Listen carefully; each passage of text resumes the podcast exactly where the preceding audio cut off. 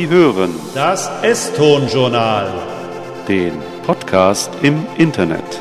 Im Internet. Der Dschungel an Abkürzungen und gewagten Wortschöpfungen blüht und gedeiht prächtig. Ständig entstehen neue Wortkürzel mit zum Teil atemberaubenden Buchstabenkreationen und es werden immer mehr. In diesem Bemühen um mehr Kürze ist zurzeit das E besonders umworben und so zu einem verwirrend vielseitigen Buchstaben avanciert.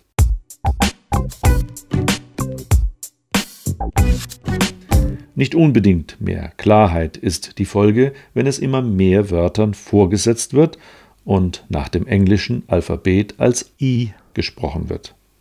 Die E-Mail ist da vergleichsweise schon alt eingesessen, ebenso der E-Commerce und das E-Business.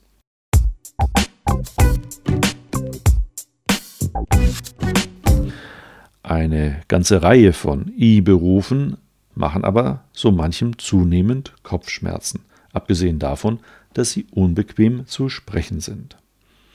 Der I-Jurist zum Beispiel heißt so, weil er als Arbeitsschwerpunkt Online-Recht wählt. Andere Juristen und allgemein andere Berufsgruppen spezialisieren sich weiterhin problemlos, ohne deswegen extra einen Buchstaben vorgesetzt zu bekommen.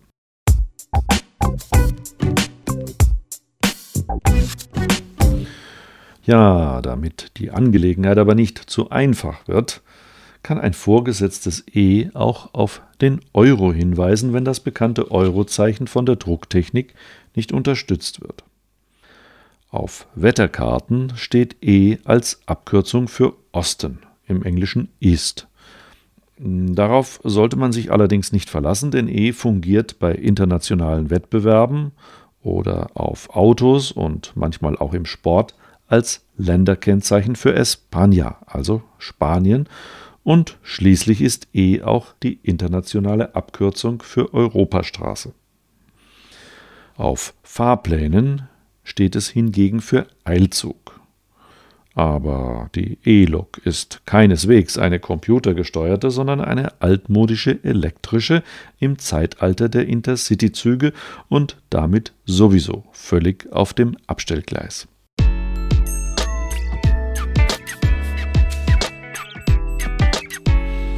Nun, mit all dem haben E-Moll und das gute alte E-Dur natürlich nichts zu tun, auch wenn dieser Verdacht vielleicht aufkommen könnte.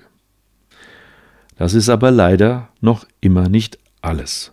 E steht zu allem Überfluss auch noch abgekürzt für Energie und häufig, aber nicht immer, für Elektrizität wie beim Begriff E-Wirtschaft. Auch Englisch wird mit E abgekürzt und immer häufiger wird auch die Kennzeichnung eines Fehlers mit E respektive Error angezeigt. Kurz gesagt, wir leben im E-Zeitalter, auch wenn nicht immer klar ist, was das gerade bedeutet.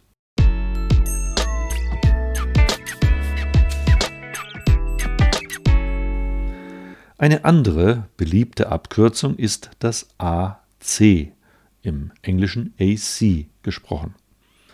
Unterwegs, also zum Beispiel in Autos oder Hotels etc., steht die Buchstabenfolge für Air Condition. Dabei geht es also um klimatisierte Verhältnisse. AC steht allerdings auch für Wechselstrom, Alternating Current und immer häufiger als historische Zeitangabe statt der gewohnten Abkürzung für nach bzw. vor Christus. Wie sich zeigt, entstehen durch die im Englischen abgeschaute Mode so manche Missverständnisse. AC steht nämlich nicht für nach Christus, wie viele annehmen, sondern vom lateinischen ante Christum, ganz im Gegenteil, für die Zeit vor Christus. Nach Christus heißt in dieser Schreibweise AD, nämlich Anno Domini, im Jahre des Herrn und alles danach. Wobei allerdings AD auch außer Dienst heißen kann und so manches mehr.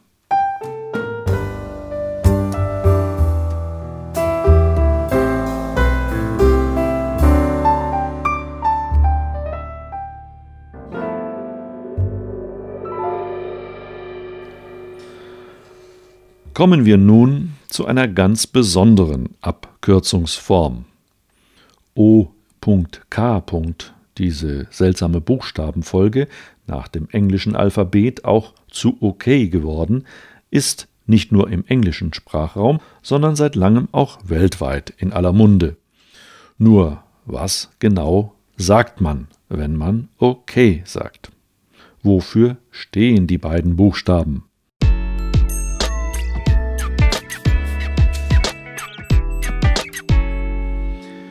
Man kann es kaum glauben, aber niemand scheint es zu wissen, wie ich bei meinen Nachforschungen feststellen musste, was die Beliebtheit allerdings nicht zu schmälern vermag. Im Vergleich umgekehrt heißt die Angelegenheit sehr wohl etwas. Das KO nämlich. Aus der Welt des Boxens steht die Abkürzung für Knockout, also für so viel wie erledigt, oder fertig, am Boden und so weiter. Was aber kürzt okay ab? Die Zahl der Theorien ist groß, so richtig einleuchtend ist bisher aber keine. Trotz aller Deutungsversuche bleibt die Entstehung seltsam geheimnisvoll.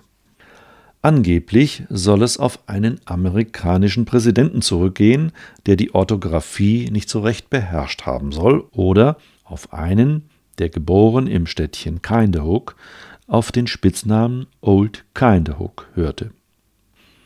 Trotz zahlreicher Deutungsversuche ist die Herkunft dunkel, sagt der neue Etymologieduden dazu.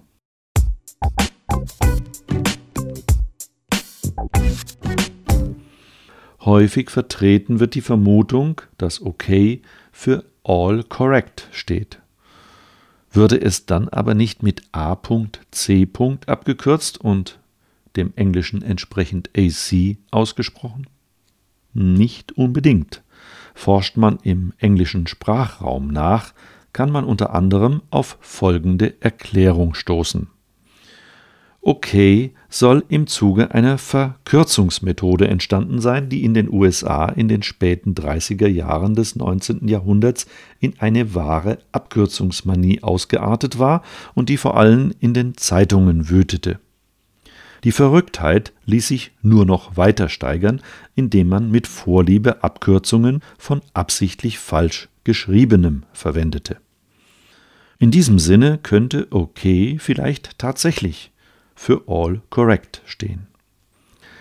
Es wäre dann aber das einzige Kind dieser kurzlebigen, regional beschränkten Übermütigkeit, das überlebte und sogar Weltkarriere machte, ohne dass den Sprechern bis heute klar wäre, was sie da eigentlich mit jeder Wiederholung pflegen.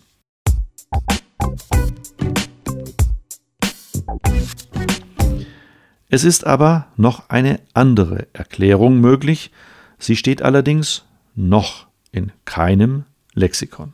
Möglicherweise ist einmal ein Scherzvogel auf die Idee gekommen, das häufig benutzte KO umzudrehen, wenn er das Gegenteil ausdrücken wollte.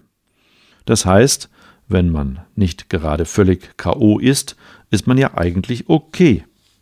Auf die Frage, wie geht's oder wie steht's, sagte der Spaßvogel vielleicht, ich bin okay oder aber gegebenenfalls, ich bin völlig KO.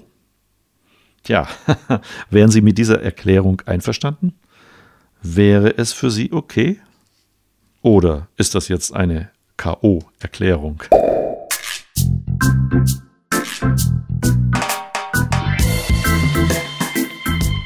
Das war's für heute. Ich wünsche Ihnen eine gute Zeit und freue mich, wenn Sie demnächst wieder ins S-Ton-Journal reinhören. Tschüss und Bye-bye, bis zum Wiederhören, sagt Ihnen Ihr Erwin Spielvogel.